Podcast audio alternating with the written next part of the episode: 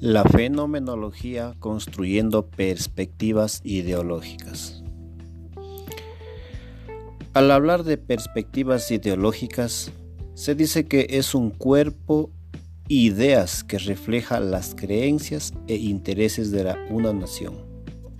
sistema político y subyace a la acción política, el conjunto de creencias mediante las cuales un grupo o sociedad ordena la realidad para hacerla inteligible. Es una forma de investigación cualitativa que enfatiza los aspectos vividos y experienciales de una construcción particular,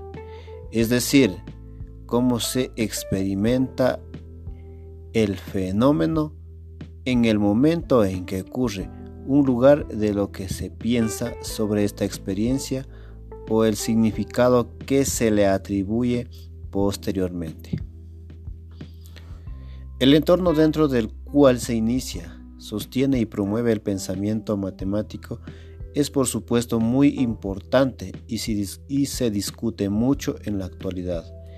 en una vasta literatura que promueve la discusión a menudo, sin embargo, esto se hace sin pensar atención a las prácticas y valores que hacen que la inmersión social sea efectiva. Dado que, dado que la fenomenología proporciona la metodología básica para la fenomenología de la religión, es particularmente importante que la fenomenología de la religión pierda contacto con los desarrollos de la fenomenología filosófica a partir de la década de 1950. Como resultado, la fenomenología de la religión rara vez se considera de importancia en el análisis de la religión dentro de la tradición de la filosofía